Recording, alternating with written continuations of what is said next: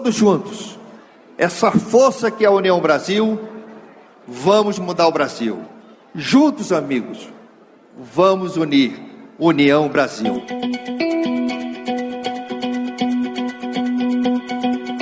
Se lá em 2017 eu dissesse que este áudio era de Luciano Bivar, provavelmente você estaria fazendo cara de paisagem e se perguntando: quem é ele? Político ganhou notoriedade após seu partido, PSL, abrigar Jair Bolsonaro em 2018 para a disputa das eleições presidenciais, da qual saiu vencedor. Então, portanto, está eleito Jair Bolsonaro, do PSL, está eleito para presidir o Brasil pelos próximos quatro anos.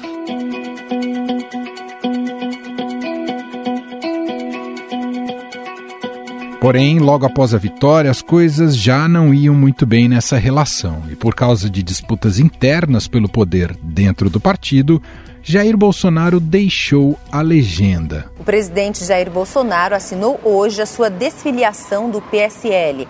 Hoje, o deputado federal Luciano Bivar foi reeleito presidente do partido. Agora, Luciano Bivar passa a ter um certo protagonismo nas eleições presidenciais de 2022.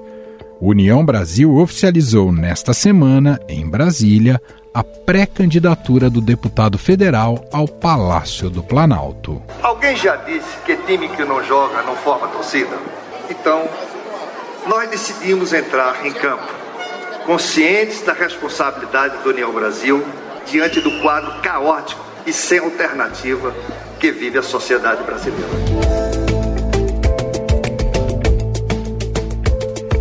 União Brasil é resultado da fusão entre o PSL, do qual Bivar era presidente, e o DEM. Segundo Bivar, sua candidatura nasce com o objetivo de ser uma opção entre a polarização dos primeiros colocados, Lula do PT e Jair Bolsonaro do PL. Eu não acho justo que os brasileiros vivam exprimidos é uma ameaça autoritária e outra populista. Certamente, se eu não fosse presidente desse partido, eu não aceitaria esse desafio, mas tenho a consciência da responsabilidade e das obrigações que este cargo me impõe. Nas últimas pesquisas eleitorais, Luciano Bivar não chegou a somar 1% das intenções de voto, mas o que está por trás dessa candidatura? Por que a União Brasil abriu mão de um player como Sérgio Moro para indicar um desconhecido para o eleitor brasileiro?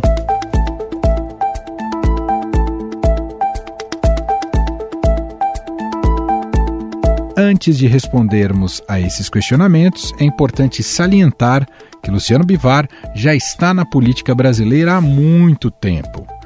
Para quem não se lembra, o deputado já foi candidato à presidência em 2006 pelo PSL e teve 62 mil votos, ficando na última colocação da disputa. Na certeza que apresentamos alternativas viáveis para o nosso país. Nesse momento, quero me despedir com um forte abraço e pedir o seu voto para presidente. E que Deus nos ilumine. Vote 17. Bivar presidente.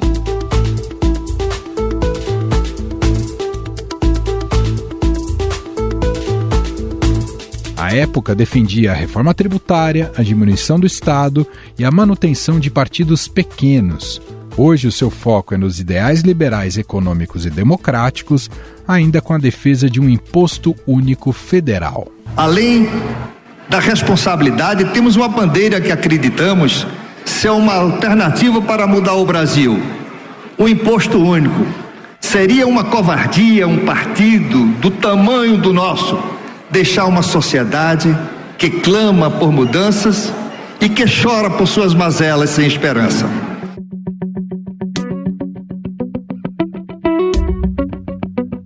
Atual presidente do União Brasil, Luciano Bivar já foi dirigente esportivo e presidiu o Esporte Clube Recife seis vezes. O deputado já tentou ser prefeito de Recife em 1992 e suplente de Carlos Wilson no Senado em 2002, não sendo eleito em nenhuma das disputas.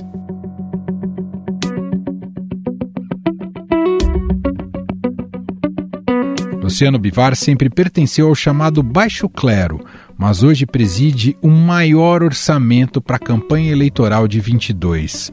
União Brasil tem cerca de um bilhão de reais para gastar com seu apoiado após a fusão entre PSL e DEM. O União Brasil será o partido com a maior fatia do fundo eleitoral neste ano. Ainda assim, poucos analistas acreditam que a candidatura de Luciano Bivar ao Planalto seja competitiva. Por isso, a expectativa é de que o partido use a verba para ampliar o número de cadeiras no Congresso. Mesmo a Executiva Nacional tendo lançado o nome do deputado à disputa presidencial, existe um certo desânimo em torno de seu nome. Muitos dos filiados da legenda querem subir em palanques mais fortes, como é o caso de Lula e Bolsonaro. Também existe a pressão para que a União Brasil volte a se unir com PSDB, Cidadania e MDB em torno do nome da senadora Simone Tebet, vista com mais potencial de voto do que Bivar. E claro, a quem queira que a legenda reveja sua posição quanto à candidatura do ex-juiz Sérgio Moro. Preciso esclarecer a todos que eu não desisti de nada, muito menos de meu sonho de mudar o Brasil. Pelo contrário, sigo firme na construção de um projeto para o país. Ou seja, o desafio de Luciano Bivar até agosto será crescer nas pesquisas para tentar unir o partido em torno de si. E para analisar essa candidatura e principalmente o que está por trás dela, nós vamos conversar com o colunista da Rádio Dourado e do Estadão, Felipe Moura Brasil. Olá, Felipe, tudo bem? Seja bem-vindo por aqui. Salve, salve, Emanuel. Sempre um prazer falar com você e participar desse podcast. Felipe, com essa candidatura do Luciano Bivar, é uma candidatura, digamos, ele se torna uma espécie de linha auxiliar de Bolsonaro na corrida presidencial? Olha, eu acho que a razão principal não tem a ver apenas com o Bolsonaro, tem a ver com o Lula também. Eu tenho dito isso nos meus comentários na Eldorado FM, que tem ali dois caciques que são o Ronaldo Caiado, lá em Goiás, e o ACM Neto, na Bahia. Isso dentro da União Brasil, partido do Bivar, o partido para o qual foi o Sérgio Moro. O Ronaldo Caiado ele não quer perder votos bolsonaristas em Goiás para ser reeleito governador. E o ACM Neto sabe que a Bahia é um reduto lulista, majoritariamente, é claro que há baianos que repudiam e têm críticas a Lula, mas majoritariamente você tem uma presença muito forte ali do eleitorado lulista e é arriscado para ele se envolver com qualquer figura que seja antagônica ao Lula. E o próprio Lula acabou escolhendo o Sérgio Moro como seu inimigo número um. Então, ele sair por um partido que está lançando a presidência, a candidatura do inimigo número um do Lula, pode ser explorado pelos seus adversários. Então, a candidatura do Luciano Bivar ela nasce nesse contexto de deixar os caciques que estão disputando o poder local mais livres para fazer o seu papel sem é, ninguém que atrapalhe a absorção desse eleitorado relativo tanto a Lula na Bahia quanto a Bolsonaro lá em Goiás. Mas é claro que há uma ala bolsonarista forte dentro da União Brasil, você tem o próprio deputado Elmar Nascimento e outros ali, embora seja uma turma que tem uma adesão a qualquer lado se estiver no poder. Né? O Luciano Bivar ele tem um histórico com o Jair Bolsonaro mas ele se afastou do Bolsonaro. Então ele era o presidente do PSL, o PSL se fundiu com o DEM para formar a União Brasil, e quando o Bivar era presidente do PSL, Jair Bolsonaro foi para o partido, e foi eleito presidente pelo partido. Depois saiu no meio de uma briga, de um racha ali, tanto com o Bivar, e aí tem a ver também com, com, o próprio controle do partido, controle dos cofres do partido. Aí Bolsonaro quer botar os filhos em tudo quanto é canto, e tem uma ala ali, que era a da Daiane Pimentel, que hoje está na União Brasil, do Júnior Bozella, ambos deputados, que são parlamentares que se rebelaram contra o bolsonarismo ao longo do mandato. Então, Jair Bolsonaro foi se aproximando do Centrão, é, sabotando o combate à corrupção, à improbidade administrativa, é, contrariando a agenda de campanha, esse grupo foi se distanciando, foi se tornando muito crítico, e tudo isso culminou com Jair Bolsonaro formando uma outra frente. Então, dentro da União Brasil também tem uma ala anti-bolsonarista, que é o grupinho que anda com o Sérgio Moro agora. Mas a candidatura do Bivar é uma questão assim é bastante complexa, porque depende também de compreender quais são as intenções dele, no anúncio da sua pré-candidatura, ele ficou repetindo a, aquela declaração de que nenhum outro partido está tão unido em torno da própria candidatura. E eu comentei que, de fato, é, a União Brasil está unida em torno dessa candidatura de fachada, né, para liberar os caciques para terem os seus apoios locais. Ele não tem ponto nenhum em pesquisa. Mas, por outro lado, a União Brasil tem 800 milhões de reais, tem a maior fatia do fundão eleitoral, porque tinha uma bancada parlamentar lá com 81 deputados, depois teve algumas migrações, mas para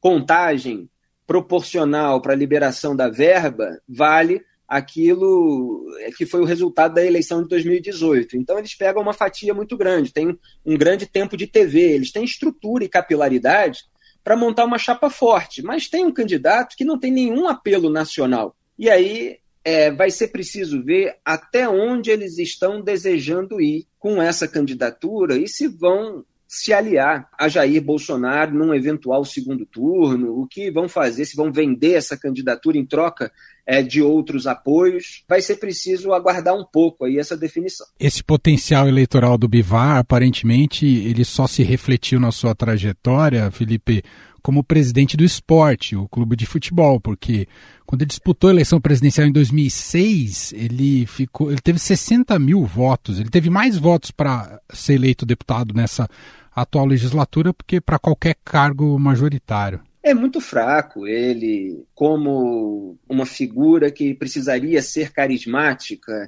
e ter uma articulação verbal.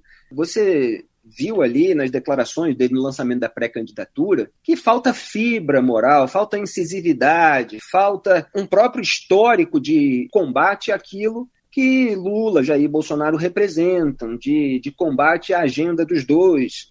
Então, assim, nem sequer se tem até esse momento um discurso realmente firme, contrário àquilo que Lula e Jair Bolsonaro fizeram. A própria Simone Tebet, do MDB, formando essa coligação aí com Cidadania e possivelmente o PSDB, embora haja ainda uma resistência interna dos tucanos, liderada pelo Aécio Neves, ela também não tem declarações fortes contra Lula e Jair Bolsonaro. Ela tem dito que são dois lados da mesma moeda. Tudo isso é muito fraquinho. É, tiveram a chance, não aproveitaram, mas não tem aquela incisividade que o Lula tem com o Bolsonaro, o Bolsonaro tem com o Lula, mesmo com hipocrisia de ambos os lados, porque eles têm diversos temas, diversas iniciativas em comum. Eles estavam juntos nessa sabotagem do combate à corrupção e à lei de improbidade, votaram juntos, é, os lulistas e os bolsonaristas no Congresso Nacional, estimulados, obviamente, por aquilo que desejam os seus líderes. Colocaram ministros no Supremo Tribunal Federal que votam pela anulação de condenações dos seus padrinhos, dos seus aliados. A gente tem visto aí, agora, essa briga de lei Rouanet contra dinheiro público de prefeitura. Então, cada um vai desenvolvendo determinados métodos de fazer a mesma coisa nesse grande duelo tribal. Se você não aponta isso de ambos os lados, se você não se distingue dos dois, você não cria sequer uma percepção de que existe a necessidade de uma alternativa. E é muito ruim para o regime democrático brasileiro que não haja essa pluralidade de visões no primeiro turno. Para não ser injusto, quem está sendo mais incisivo nesse momento contra Lula e Bolsonaro é o Ciro Gomes. Mas mesmo o Ciro Gomes, ele, no, no caso do Lula, ele dá uma no cravo e uma na, na ferradura, porque ele é do campo da esquerda, que ele atacou a Lava Jato de tudo quanto é jeito, ele demonizou Sérgio Moro e os procuradores, ele perdeu inclusive a possibilidade de absorver o eleitorado do Sérgio Moro, que desistiu da, da corrida presidencial com tantos ataques que ele fez, de modo que ele legitimou, é, em boa parte, a narrativa do Lula como perseguido. É, ele chamou o Lula de democrata para agora ficar chamando de corrupto. Aí, como assim, né? O corrupto que é é democrata, é meio é difícil de você é, criar uma identidade quando você não trabalha bem nessa estratégia, nessas nuances. É, e ele tem posições anti-privatização, já falou que vai pegar a Eletrobras de volta, etc. Então tem todo um, um problema aí é para o Ciro se situar saindo da sombra do Lula, porque o Lula ocupa aquele campo da esquerda e sobra ali um pessoal que ah, não gostou da corrupção petista e tal, e aí ficou no campo da esquerda com o Ciro mas que votaria no Lula se precisasse contra qualquer pessoa do centro para a direita. Queria te ouvir um pouco mais, Felipe, sobre Sérgio Moro. Ele ficou efetivamente sem caminhos para buscar uma candidatura ficou inviável politicamente, apesar do recall que ele tinha? Olha, hoje, quinta-feira, dia 2 de junho, hoje ainda há possibilidade de o Sérgio Moro ser candidato tanto ao Senado quanto à Câmara dos Deputados. Ainda há uma possibilidade, mas que é muito remota, a meu ver, de ele ser candidato a governador. Parece que tem uma ala da União Brasil que está usando o Sérgio Moro para conseguir aquilo que quer, ameaçando candidatá-lo a determinados postos para usá-lo como moeda de troca em caso de barganha. Assim. Mas o Moro veio do Paraná, ele transferiu o título. Eu sempre digo que é muito mais prático, quando você transfere o título, você se candidatar ao Congresso Nacional, porque lá você vai atuar na esfera nacional. É claro que você vai ter que ter uma preocupação com seu reduto eleitoral, mas é diferente de você enfrentar embates com pessoas que têm uma longa trajetória, gestão pública dentro de determinado estado, falando sobre detalhes da região durante uma corrida eleitoral, é numa candidatura a governador. Então seria trabalhoso para o Moro ter de enfrentar é, Fernando Haddad, ter de enfrentar o próprio Tarcísio já está sofrendo com isso, que ele é Sim. é carioca, ele não é paulista, e, no entanto, é o maior rival despontando nesse momento a candidatura do PT é, do Fernando Haddad, está sendo criticado por causa disso. Então, assim, não vejo muito Moro aceitando competir e acho também que teria muito menos chances, porque já é uma briga adiantada e muito espelhada dessa disputa nacional entre Lula e Bolsonaro. Para o Senado, existe uma uma dificuldade ali, porque José Luiz da Atena ainda está na corrida. Ele sempre fez um grande marketing em torno do nome dele, é, fica aí botando o nome para circular durante a campanha e depois desiste. Eu imagino que haja muita pressão em cima do Datena, enquanto o Sérgio Moro não é descartado para a disputa do Senado, para que o Sérgio Moro não ganhe a vaga para o Senado por São Paulo porque eu acho que nem o grupo do Lula, nem o grupo do Bolsonaro, nem o grupo do Gilmar Mendes, que é um dos donos do país, querem o Sérgio Moro como senador. Imagina que o Senado é, o, é quem fiscaliza é, o Supremo Tribunal Federal, o senador pode pedir impeachment. Claro que depende de apoio de outros senadores, etc., mas pode ter essa iniciativa de pedir impeachment de ministro do STF. E dado que Sérgio Moro é xingado muitas vezes, é, em plenário, é, é, demonizado, tem todo esse embate aí, todo esse ruído é, por causa da Lava Jato, isso pode ser arriscado para todo esse pessoal que se juntou por interesses em comum para aliviar a barra de toda uma geração de político com um telhado de vidro. Se o Datena sair antes, né, o Moro fica com um caminho muito claro para ele, porque as pesquisas estavam dando ali é, 29, 20, 20 e tanto para o Datena, 20 e muito pouquinho ali para o Sérgio Moro. Mas, assim, é uma distância que, se você parar para pensar que o Datena está aí há décadas falando para o povo paulista, na TV e no rádio, e o Sérgio Moro, está chegando agora aí nesse universo político, não é uma diferença tão grande assim. Eventualmente, uma campanha pode reduzir essa diferença. Sim. Mas você lança já é, sabendo que está em segundo lugar e bem atrás, aí tem que pensar se vale a pena ou não. É, se o Datena sai antes, aí se abre um caminho e ele pode se lançar e aí fica na ponta. Agora, qual é o problema do Moro é, se eleger pela Câmara? Para ele é muito fácil. Ele, inclusive, é cotado para se tornar um puxador de votos. E aí que entra o problema, porque ele pode puxar votos, como é o sistema proporcional, não é o sistema majoritário, fazendo com que sejam eleitos deputados é, que são de outra ala do, do partido, que é grande, a União Brasil.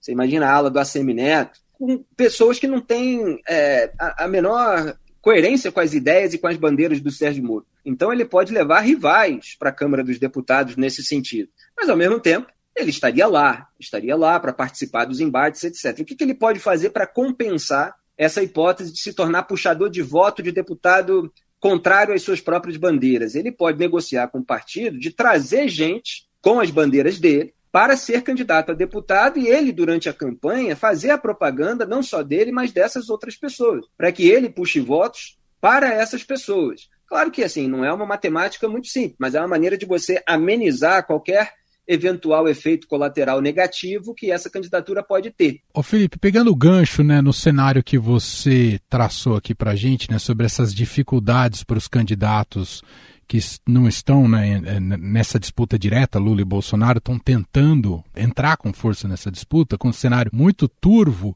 A gente está caminhando nessa corrida presidencial para essas eleições. A gente está caminhando para termos um cenário de, vou colocar aqui, dois segundos turnos na eleição brasileira, Felipe? Lamentavelmente, nesse momento, sim, mas ainda tem aí até julho, né, para haver uma definição. Só que é um tempo muito exíguo, é um tempo muito curto para a criação de uma chapa forte, de apelo nacional, com capilaridade, para a mensagem chegar aos brasileiros de todos os cantos, principalmente com essas figuras que estão aí na beira de se tornarem os candidatos oficiais, que não são figuras de ponta. Se tivesse algum artista, algum influenciador com um grande apelo nacional na cabeça de chapa, mesmo, enfim, que nós não concordássemos com as ideias, com as bandeiras e tal, é claro que poderia ser um cenário diferente, porque ele já tem um recall, né, como se diz no jargão político, ele já tem é, um peso ali diante do eleitorado, já tem um público cativo em diversas regiões. Agora, não é o caso nem da Simone Tebet, nem do Luciano Bivar, nem sequer era do Eduardo Leite, né, que agora está mais cotado para ser candidato à reeleição no Rio Grande do Sul, porque quando ele aparece na pesquisa, ele fica à frente do deputado né, bolsonarista Onix Lorenzoni. E quando ele está fora, o Eduardo Leite, o Onix Lorenzoni fica disparado na frente. Ele fica lá com 20 não sei quanto e o, o segundo colocado com 7%. Aí entra o Eduardo Leite, fica 23 para ele e 20 para o Onix Lorenzoni. Então é importante que a terceira via, vamos dizer assim, fique com o Rio Grande do Sul. E isso também faz parte aí é, da própria cobrança do PSDB para se coligar com o MDB. Né, o PSDB quer o apoio do MDB às candidaturas tucanas no Rio Grande do Sul, em Pernambuco, né, que é a Raquel Lira, e tem mais uma também, que me parece é o próprio Rodrigo Garcia em São Paulo tem o Marcos Pestana, isso, Marcos Pestana em Minas Gerais. É, então, assim, são essas condições que o PSDB está dando para apoiar a candidatura da Simone Tebet. Vamos ver se isso gera alguma força. E ainda tem grupos assim que apelam para que o Bivar se una a Simone Tebet, formando aí uma chapa grande, com partidos que têm estrutura, têm capilaridade, mas com uma cabeça de chapa e um vice que não tem tanto apelo nacional. Por isso é que não dá tanta perspectiva, vamos dizer assim, de realmente incomodar Lula e Jair Bolsonaro. Mas é claro que com a inflação corroendo o poder de compra das pessoas e eventualmente algum fato novo, algum outro escândalo, o Bolsonaro pode perder uns pontinhos e aí Simone é, acaba ganhando alguns e começa a haver uma, uma inclinação de voto útil, ou mesmo o Ciro Gomes é, começar a crescer uns pontinhos enquanto o Bolsonaro cai alguns. Isso pode acontecer mas assim, não é o mais provável nesse momento. Só uma última dúvida, rapidamente, Felipe, em relação à candidatura do Bivar e à terceira via. Você vê impacto ou é irrelevante? Ele não divide voto nesse momento, porque ele não tem o voto. Nem a Simone Tebet tem muito, embora tenha mais que ele, pontua, fica com dois pontos aí nas últimas pesquisas, estava com um antes. Então, o pessoal está meio que comemorando, que é uma coisa irônica, que ela aumentou 100%, né? saiu de 1 para 2, mas ainda está muito longe é, do, do Bolsonaro, que é o segundo colocado. Mas é claro, assim, que se houver algum investimento, e a questão é ver o quanto a União Brasil vai investir nessa candidatura. Se investir o, o dinheiro que tem, é, o tempo de TV que tem, de uma maneira realmente profissional, com uma propaganda e tal, pode conquistar alguns pontinhos, não suficientes para derrotar o Bolsonaro, mas suficiente para fragmentar a terceira via. Então, essa hipótese realmente existe. E é claro que quem defende uma terceira via, uma alternativa a Lula e Jair Bolsonaro, preferia que houvesse uma chapa única, de preferência com candidatos mais fortes. Muito bem, esse é Felipe Moura Brasil, colunista da Rádio Dourado e também do Estadão, mais uma vez participando aqui do nosso podcast. Felipe, te agradeço, um ótimo fim de semana para você. grande abraço a todos, sempre um prazer participar com você. Estadão Notícias. Este foi o Estadão Notícias de hoje, sexta-feira, 3 de junho de 2022. A apresentação foi minha, Emanuel Bonfim. Na produção, edição e roteiro, Gustavo Lopes, Jefferson Perleberg e Gabriela Forte. A montagem é de Moacir Biasi. O nosso e-mail podcast@estadão.com. Um abraço para você, um excelente fim de semana e até mais.